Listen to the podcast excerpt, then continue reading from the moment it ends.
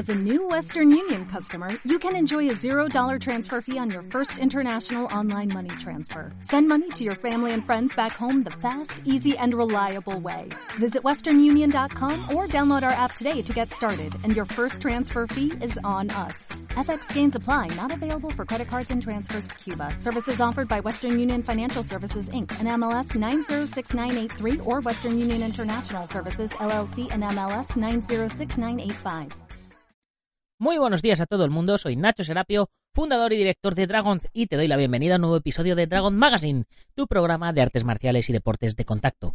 Hoy es viernes 29 de junio de 2018 y vamos por el programa número 290. Dentro música. Dentro, música. Don't concentrate on the finger or you will miss all that heavenly glow.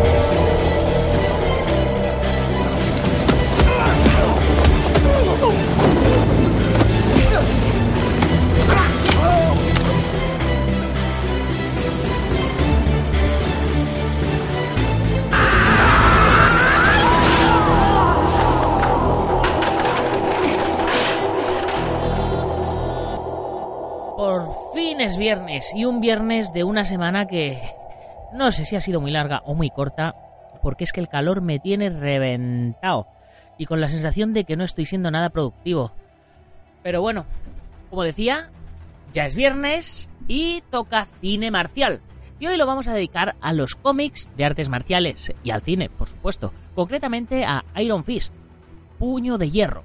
Y es que Netflix ha sacado esta semana la nueva temporada de Luke Cage, o como la llamaban en los cómics Power Man, era el compañero inseparable de Puño de Hierro en la serie Héroes de Alquiler. Y claro, me he puesto nostálgico, me he puesto tontorrón y a mí la verdad es que Iron Fist Puño de Hierro era uno de los que más me gustaban. Así que hoy vamos a hablar, en lugar de cine, vamos a hablar de cómics, de cómics de héroes que tienen relación con artes marciales y de su paso a las series de televisión o al, o al cine también, ¿por qué no? Y hoy es el programa número 290. Esto significa que nos quedan dos semanas para que dentro de dos viernes estemos celebrando ya el programa 300. Así que, pues gracias, gracias, gracias, gracias. Vale, vale, vale. Qué, público tan, tan encantador que tenemos aquí enlatado en el estudio. Así que si, si se os ocurre qué hacer en el programa 300, pues eh, nos lo decís y lo preparamos y bueno, pues abierto a, a opciones. Y antes de empezar, como siempre, recordaros que hoy subimos la quinta entrega del curso de codazos de Muay Thai impartido por el peleador profesional Len Orduña, que por cierto tendrá su próxima pelea el 28 de julio en Francia y que está en el Team Dinkop, en el equipo Dinkop en Madrid y además está patrocinado por nosotros, por Dragon. Eh, de ahí que, haya- que hayamos aprovechado el patrocinio para hacer un curso con él.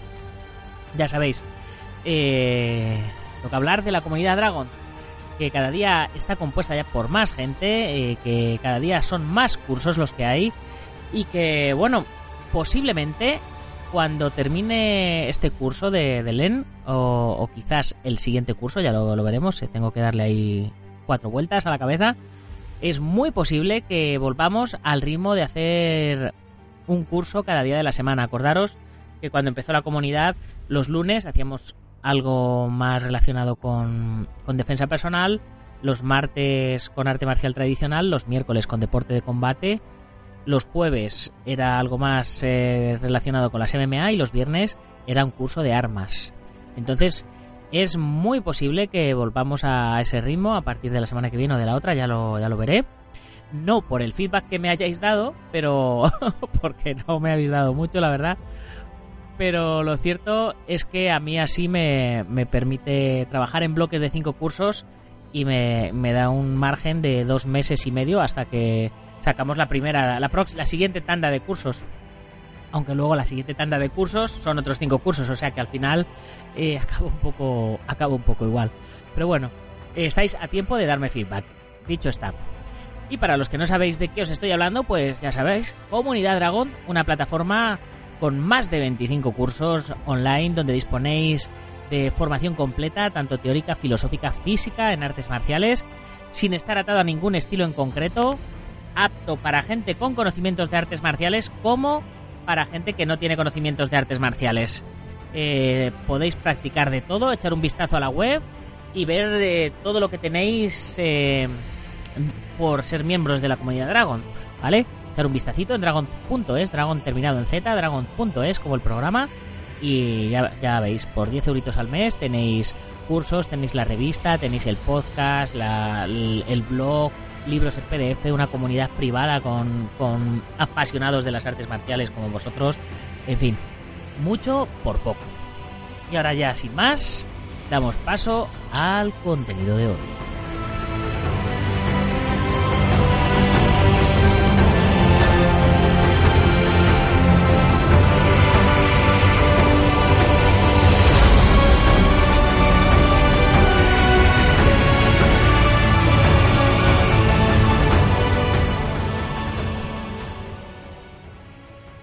La actual moda de superhéroes cinematográficos se extiende como la pólvora en la televisión con la fiebre de las series. La caja tonta está consiguiendo adaptar de forma excepcional personajes de la Casa de las Ideas, de Marvel. Y este año, este año pasado aparecía ya la cuarta de las series de Netflix. Tras Daredevil, Jessica Jones y Luke Cage, que esta semana pasada acaba de estrenar su segunda temporada, le llegó el turno, por supuesto, a Puño de Hierro, Iron Fist, Danny Rand, la ciudad de Kunlun, Lao, Kung Fu, términos conocidos para sus seguidores en los cómics que han cobrado vida tras los años de rumores de la película sobre el personaje, incluyendo a Scott Atkins como Puño de Hierro y a Michael J. White como Luke Cage. Por fin tenemos al cuarto defensor y nos preguntamos si veremos pronto a los héroes de alquiler Rand y Cage. No quiero hacer spoiler de la serie, pero algo hemos visto. De momento, vamos a conocer mejor a quienes han hecho esta serie, al personaje, y daremos un repaso por otros cómics donde las artes marciales son tremendamente importantes, desde cómics españoles, pasando por Marvel, DC o Bruce Lee, cerrando el círculo eh, que ya tenía origen en Puño de Hierro y que está precisamente en el éxito de Bruce Lee y la fiebre por el cine marcial de los 70. Aunque antes del nacimiento de este personaje teníamos, por supuesto, a Sanchi, el hijo de Fu Manchu, pero lo primero es lo primero, puño de hierro, del cómic a la televisión. El personaje fue creado por Roy Thomas, Jill Kane y Bill Everett, apareciendo por primera vez en Marvel Premier 15 en mayo de 1974, siendo Daniel Rand, hijo de Wendell Rand, empresario de éxito y aventurero obsesionado en volver a Kunlun una ciudad mística que existe en otra realidad y en contadas ocasiones se abre la puerta para poder entrar. En el viaje, junto a su mujer, hijo y socio, es asesinado y atacado junto a su madre por lobos. Para que el niño viva, la mujer se abalanzará sobre los lobos, huyendo así del asesino de su marido y dando una oportunidad a su vástago, quien será recogido por los monjes de Kunlun, donde crecerá y entrenará. Un origen muy típico, pero no por ello facilón, la mitología que ha crecido en torno a la ciudad mística ha engrandecido a un personaje surgido de la necesidad de tener un personaje marcial en Marvel, pero más superheroico. Con el boom del cine de artes marciales de los años 70 y de Bruce Lee en particular, la editorial neoyorquina lanzó Sanchi, hijo del mítico Fu Manchu, y al que volveremos un poquito más adelante.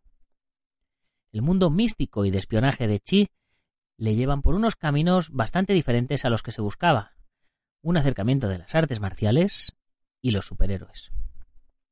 ¿Qué mejor que un rico heredero volviendo a la vida moderna tras un entrenamiento digno de las 36 cámaras de Shaolin y además con el poder del puño de hierro? Vamos, experto en kung fu y con la mística sobre el chi o la energía interna, transformándose en superpoder para dar golpes sobrehumanos. Y así ya tenemos nuestro superhéroe marcial. Y lo cierto es que la adaptación a imagen real del personaje llevaba ya unos cuantos años sonando, pero sin conseguir nada seguro. Los fans del personaje y del cine marcial llevan soñando con la unión que he mencionado antes, la de Atkins y Jay White como los héroes de alquiler, o al menos como en el proyecto del año 2000 que ponía a Ray Park, campeón británico de Kung Fu que acababa de aparecer con éxito en el episodio 1 de Star Wars, La amenaza fantasma, de 1999, y en X-Men eh, del 2000, pero finalmente no ha sido ninguno de ellos quienes han sido transformados en los héroes de alquiler de Marvel. El caso de Puño de Hierro ha ido a caer en manos del actor Finn Jones, tras rumorearse el de actores como Alain Mousy, protagonista, protagonista de la nueva saga de Kickboxer, aunque más por campaña propia en redes sociales, o Christian Howard, el Ken de Street Fighter, Assassin's First, entre otros, sin conocimientos marciales, algo que tenía en común finalmente con el actor que ha sido elegido, Finn Jones. Hay que destacar que en un momento de preproducción se plantearon que el personaje protagonista, norteamericano y caucásico, fuese interpretado por un oriental, barajándose el nombre de Lewis Tan, el hijo de Philip Tan, una cara mítica del cine de acción, especialista, actor, coreógrafo, experto en taekwondo, thai boxing y boxeo. El caso es que se desestimó, alejando Lewis del personaje, pero no de la serie, ya que podemos verle en el octavo episodio interpretando a Zhou Cheng. Volviendo al actor escogido, Finn Jones, con un buen parecido físico al personaje, exceptuando el pelo rizado, pero bueno, vamos a perdonárselo. Finn Jones es de origen británico y su papel más conocido es el de Laura Tyrell en la popular serie Juego de Tronos, aunque anteriormente ha participado en diversas películas de terror como Camino Sangriento 5 o The Last Showing. Además de en algunas series de televisión, pero sin duda tras ese pequeño lanzamiento que fue la serie de George R.R. R. Martin, Puño de Hierro es su gran apuesta protagonizándola. Y si tenemos en cuenta el éxito de las anteriores series de Marvel y Netflix y la continuidad que ha tenido en Los Defensores, donde además de Puño de Hierro está Daredevil, Luke Cage y Jessica Jones, unidos frente a un enemigo común, eh, que por cierto eh, fue encarnado por Sigourney Weaver, eh, creo que tenemos Puño de Hierro para rato. De momento tenemos a un Danny Rand y el microverso de su alter ego, el inmortal Puño de Hierro con Colin Camp, interpretada también por la británica Jessica Henwick, dueña de un dojo de karate. Y además, si eres asiduo al universo Marvel televisivo, por lo menos eh, os van a sonar dos caras. La de Simone Misic, repitiendo como Misty Knight, tras su debut en Luke Cage, y la de la gran Rosario Dawson, como Claire Temple, el único personaje que ha salido en todas y cada una de las series de superhéroes de Netflix. A pesar de la inexperiencia marcial, eh, tenemos, como siempre, a un buen coreógrafo detrás que convierte actores sin conocimientos en héroes místicos. Nos estamos refiriendo, por supuesto, a Brett Chan. Brett Chan es quien se encarga de las secuencias de lucha, un nombre sinónimo de calidad a tenor de sus trabajos anteriores, como Desterrado con Nicolas Cage o sobre todo con Marco Polo, otra gran serie de Netflix. Su magistral trabajo, no solo coreografiando, sino además como coordinador de los especialistas, convierten a esta serie en una de las indispensables para los amantes de las artes marciales y la cultura oriental, ante tanta avalancha de series de televisión. Por no mencionar el capítulo especial centrado en el maestro Cien Ojos, el Sifu de Kung Fu de Marco Polo, con la aparición de Michelle Yeoh. Por ello, ver su nombre detrás eliminó toda duda sobre la elección del actor protagonista, y más si al observar al resto del equipo de especialistas vemos nombres como el de Simon Rhee asistiendo a Chan. El propio Chan ha declarado la gran profesionalidad de los actores entrenando duramente para dar el mayor realismo a sus personajes, usando además artes marciales concretas para cada personaje, como estilos de animales de kung fu, además de otros estilos para el protagonista, y artes marciales japonesas para Colin Wing. La entrevista a Chan que realizamos en Dragon Magazine y que apareció en la revista número 26 y que próximamente publicaremos también en el blog fue realizada antes del estreno de la serie por nuestro compañero Iván Fernández Ronin, por lo que no podía dar algunos datos sobre lo que se ve o podríamos ver en una hipotética segunda temporada, como el rumoreado Sanchi o algunos personajes secundarios de los cómics que tienen que ver con la ciudad mística donde aprende a luchar Danny Rand, o el propio dragón que dejará su tatuaje en el pecho del héroe. A estas alturas Seguramente eh, ya has visto la serie y puede que algunas de estas preguntas eh, se te hayan respondido. Y ahora hablemos del resultado de la serie. Evitando los spoilers para los que no habéis visto todavía Iron Fist, el resultado final es un poco agridulce. El mayor problema y la mayor crítica que ha caído sobre la serie eh, ha sido sin duda por el propio Jones, inexperto total y sin conseguir convencer como arma viviente que debería ser. El escaso uso de dobles impiden que disfrutemos como deberíamos de un personaje que es casi el mejor artista marcial de Marvel, con un resultado inferior al visto en las dos temporadas de, de Daredevil, cuando debería ser incluso mejor. Los guiones están lejos de ser tan malos como se dice, resultando entretenida, pero bastante más ligera que el resto de series de Netflix y Marvel. Además, Jessica Henwick, el gran descubrimiento de la serie, hay que destacar al personaje de Davos, amigo del protagonista en la ciudad mística, interpretado por el británico de ascendencia india Sacha Dhawan, sin conocimientos marciales, pero con gran experiencia bailando que le ha permitido sobrepasar al propio protagonista incluso, cuyo desarrollo en el tramo final de la serie es brillante y se acerca mucho al personaje de los cómics, esperando que continúe hacia donde debe en la hipotética segunda temporada. La mano también tiene presencia, pero pierde bastante fuerza respecto a lo visto en, de nuevo, Daredevil. Las tramas empresariales no llegan a aburrir, aunque lastran algo la serie, siendo necesarias para el correcto desarrollo de Rand y su regreso a la civilización. Resumiendo, no ha cumplido las expectativas, pero sí que consigue entretener a pesar de dejar ciertos aspectos místicos como Kunlun, que aparece de tapadillo y con referencias a personajes de allí, incluyendo, y esto podría ser spoiler, pero me arriesgo, al no ser importante en la trama, a Soulao, siendo una referencia junto a otros personajes de la ciudad. Recomendable sobre todo si analizas las coreografías, de calidad, aunque el resultado no haya sido el esperado. La verdad es que para mí esta primera temporada ha sido un poco como una presentación del personaje. De hecho, eh, ni siquiera llegamos a ver a Danny Rand, al puño de hierro, Iron Fist, ni siquiera lo llegamos a ver con un atuendo similar al traje de superhéroe que llevaba en la serie.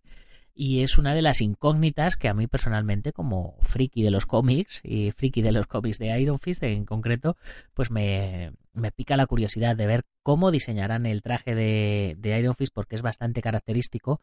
Y lo cierto es que el tono realista que están teniendo todas las series de superhéroes de Marvel en Netflix eh, se acercan hacia una realidad eh, en la que los héroes no llevan unas mallas ajustadas, ¿no? Entonces, a mí me pica mucho la curiosidad a este respecto, a, ver cómo van a cómo van a, a enfrentarse al diseño del traje.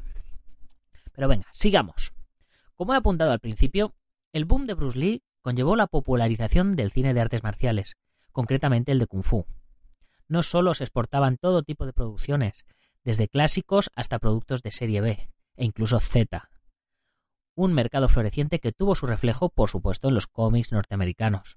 Es evidente que en países como Japón o China existían cómics de artes marciales, desde los manga japoneses, como el clásico samurái El lobo solitario y su cachorro, que empezó a publicarse en septiembre de 1970, hasta los manhua chinos como Tigre y Dragón, nada que ver con la famosa película. En realidad, su nombre original era Dragon Tiger Gate, las aventuras de varios héroes especialistas en Kung Fu y su lucha contra el mal, también de 1970. Pero ya que estamos con Iron Fist, puño de hierro, vamos a centrarnos en el cómic norteamericano, con alguna excepción.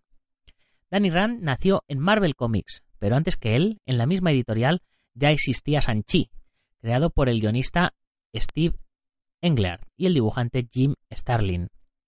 En 1972 Marvel intentaba conseguir los derechos de adaptación en cómic de la serie Kung Fu, pero fue su competencia, la DC Comics, quien los consiguió, por lo que la Casa de las Ideas decidió comprar los del Dr. Fu Manchu, la creación novelesca de Sax Romer.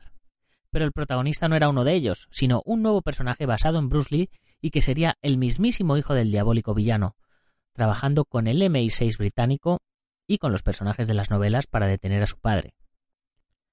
El misticismo oriental de la época y el triunfo de Lee hicieron que esta colección mezclase ambos temas, junto al espíritu pulp de la obra.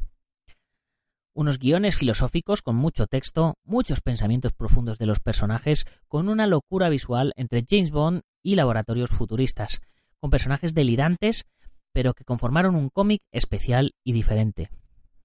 Y sin olvidar ver al pequeño dragón en muchas viñetas, con los gestos y posturas de Sanchi idénticas, sin ocultar dicha influencia. Por suerte, esto ayudó a que las artes marciales fuesen una parte principal de los cómics, plasmando muy bien las coreografías. Bueno, dependiendo de la etapa del personaje, claro. Y alejándose además del género superheroico de la editorial.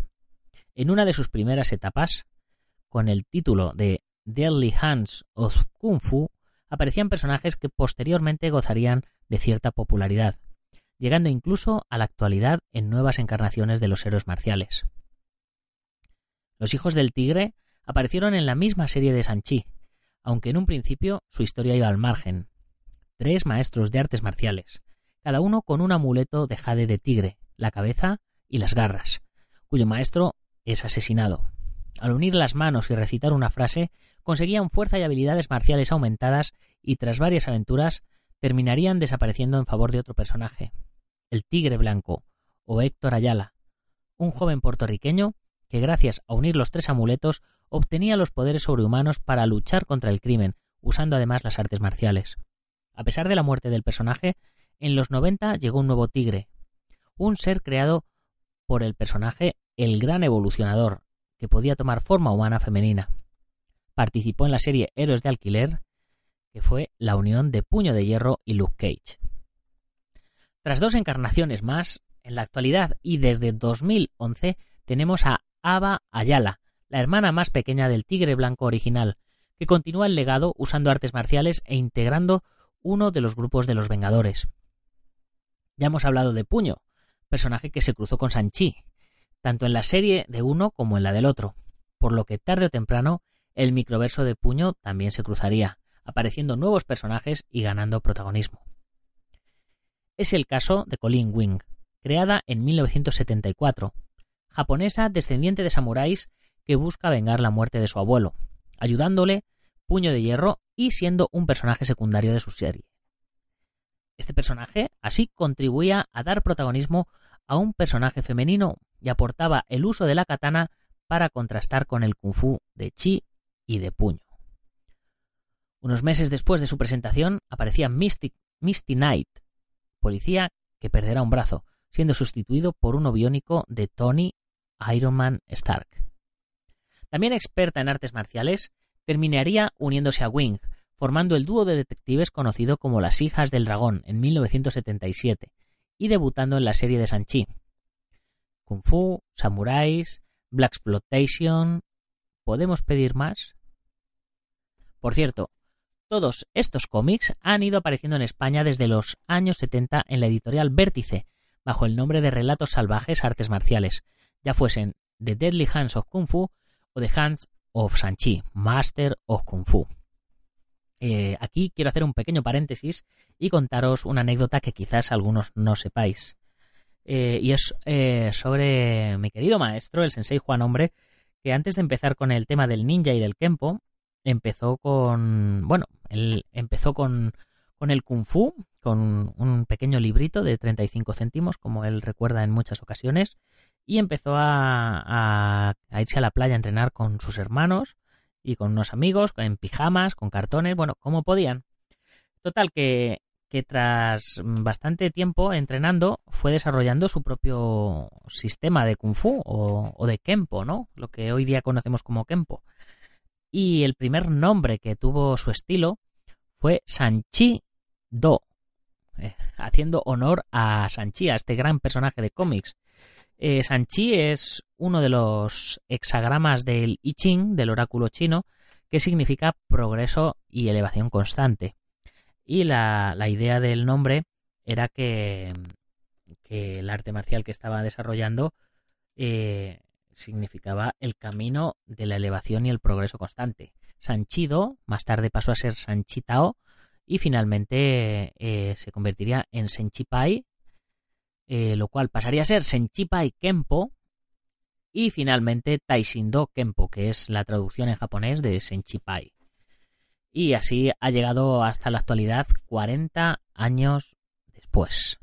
Así que fijaros la influencia que, ha podido tener este tipo de cómics de, superhéroes, eh, de, superhéroes del kung fu en las artes marciales de hoy día.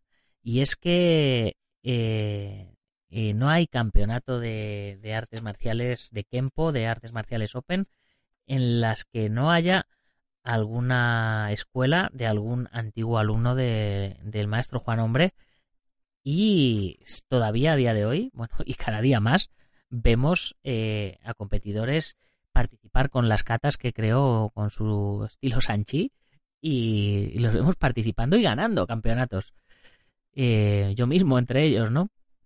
Pero bueno, hecho este pequeño paréntesis, hecho este pequeño homenaje, eh, vamos a hablar, eh, vamos a continuar con los cómics, porque no eran los únicos, Sanchi y Puño de Hierro, no eran los únicos superhéroes marciales dentro del universo Marvel, ya que tenemos a Electra, una auténtica ninja, aparecía en los cómics de Daredevil, quien a su vez también tenía entrenamiento ninja. El clan La Mano es el enemigo habitual de Daredevil, el diablo de la cocina del infierno, y más tras el relanzamiento del personaje de manos del genial Frank Miller, creador de Electra. Y el mismísimo Lovendo incluso siempre se ha considerado un samurái, siguiendo el código del busido para alejarse del animal salvaje en el que se convierte, sin olvidar las menciones de personajes como Batroc el Saltador, experto en Sabbat, y al que interpretó el luchador George St. Pierre en Capitán América, Civil War.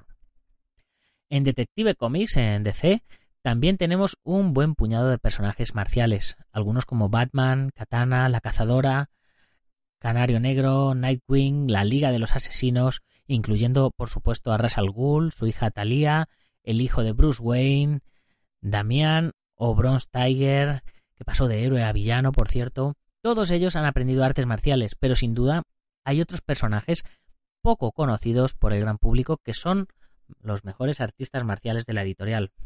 Uno de ellos es O-Sensei, maestro de varios de los héroes más grandes de DC, capitán del ejército japonés y con más de 150 años de vida dedicados a las artes marciales. Testigo que pasó a su nieta Lady Shiva o Sandra Gusan, que ha llegado a vencer a Batman en lucha cuerpo a cuerpo. I Ching, eh, llamado así por el mismo nombre del oráculo, enseñó a luchar a Wonder Woman, ayudando a Batman, entre otros, en alguna de sus aventuras. Connor Hawke es un héroe, hijo de Flecha Verde, de Green Arrow, capaz de mimetizar las habilidades de lucha de sus oponentes, convirtiéndose en uno de los personajes más letales. Pero sin duda, son dos los personajes más llamativos y bastante poco conocidos. Por un lado tenemos a Richard Dragon, un joven que fue pillado infragante y robando a un anciano japonés, que era O-Sensei, y derrotado por él mismo, y el que posteriormente sería Tigre de Bronce. Aceptaría la propuesta de aprender artes marciales. Este personaje realmente nació en la novela gráfica Dragons First de Dennis O'Neill y Jim Perry en 1974, adaptándolo el propio O'Neill en la serie regular Richard Dragon. Kung Fu Fighter, convirtiéndose en un punto de referencia marcial y enseñando a su vez a otros personajes como la cazadora Lady Shiva. Sus historias no solo incluían peleas, sino que la parte filosófica de las artes marciales quedaba plasmada en sus aventuras. Unos años antes de la creación de este personaje, concretamente en julio de 1966, aparecía en la colección Adventure Comics número 346 de la numeración estadounidense Karate Kid, sin nada que ver, por supuesto, con la famosa y clásica saga cinematográfica. Este personaje, creado por Jim Shooter, uno de los nombres míticos del mundo del cómic, es un maestro de artes marciales del siglo 31 llamado Val Armor, miembro de la Legión de Superhéroes. Hijo de uno de los mayores criminales de la época, Kirao Nezumi, conocido como el Dragón Negro, quien fallecía a manos de su mayor enemigo, el héroe japonés conocido como la Grulla Blanca, que a su vez raptó al pequeño Val y le enseñó todos sus secretos. Ha sufrido, como la, mayor, parte de los personajes de cómic, reinterpretaciones y evoluciones, llegando a nuestra época e incluso apareciendo en series animadas, además de sus propios cómics y apariciones en muchas colecciones. Al margen de las dos mayores editoriales de cómics, existen otros personajes marciales con mayor o menor importancia ya que las artes marciales ya sean en cómic, película o series de televisión, siempre son un buen recurso para que sean más espectaculares.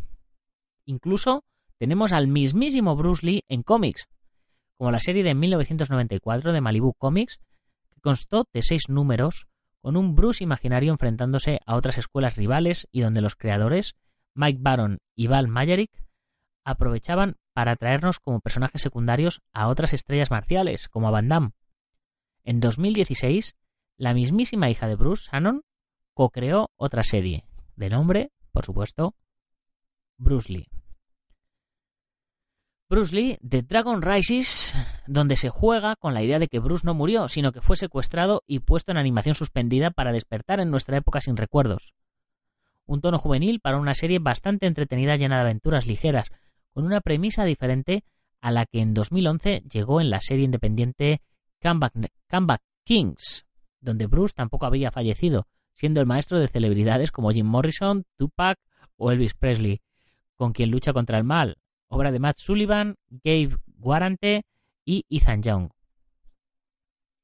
Podríamos seguir dando nombres de personajes y series, ya que como hemos visto, incluso los héroes más conocidos del mundo del cómic incluyen las artes marciales en su repertorio, mejor o peor representadas, ya sea Batman, el Capitán América o las Tortugas Ninja, o incluso G.I. Joe con ojos de serpiente y sombra, y por cierto, que las Tortugas Ninja, la última serie de Nickelodeon, incluyen a personajes inspirados en gente como Chuck Norris, quien por cierto también tuvo una miniserie de seis números en Marvel, Chuck Norris and the Karate Commandos, llegando a tener serie de animación incluso. Esto demuestra que las artes marciales están integradas en el denominado noveno arte de una forma muy natural y que con cada adaptación cinematográfica y televisiva, como la de Iron Fist, no se olvida en el mundo del cómic a los amantes de las artes de lucha. Y con esta pequeña reflexión vamos terminando ya este programa de hoy, este viernes, recomendándoos, eh, por supuesto, que os veáis la segunda temporada de Luke Cage, que está, que está muy bien, y donde en uno de los capítulos nuestro querido Iron Fist, puño de hierro, hace un pequeño cameo. Ahí os lo dejo. No os voy a decir ni en cuál, ni cuándo, ni cómo, pero ahí os lo dejo. Y con esto ya me despido, eh, recordándoos que si os hace falta algo de material para entrenamiento, ya sabéis, dragon.es. Y por supuesto, eh, recordarte que si eres miembro de la comunidad Dragon, además vas a tener un descuento exclusivo del 15% de descuento y los gastos de envío gratis. Y por supuesto, pues ya sabes, además la revista en papel, la revista en digital, los cursos, eh, libros en PDF para descargar, la comunidad privada, etcétera, etcétera, etcétera. Ya sabes que si tienes una empresa, un negocio, una marca y un gimnasio, una tienda, un estilo, lo que quieras, puedes convertirte en uno de nuestros patrocinadores. No hace falta que sea de artes marciales. Eh, nosotros anunciamos cualquier cosa y los y los practicantes de artes marciales beben refrescos, consumen electrónica, eh, coches y de todo. O sea que, aceptamos cualquier clase de patrocinio, ya sabéis.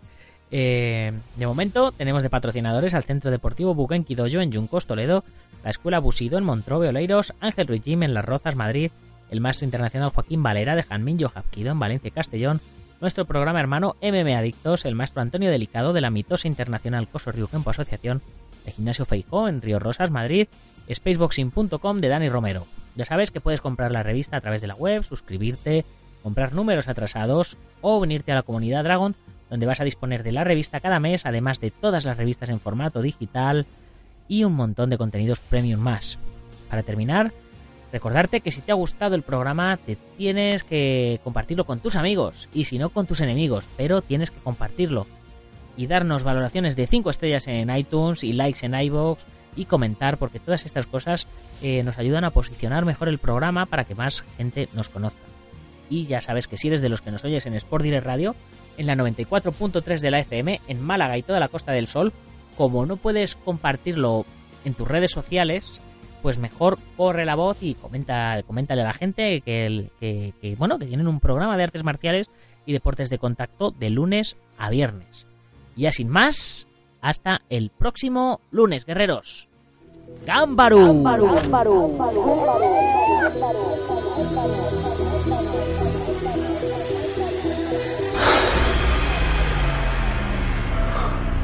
Ya sé cómo fue.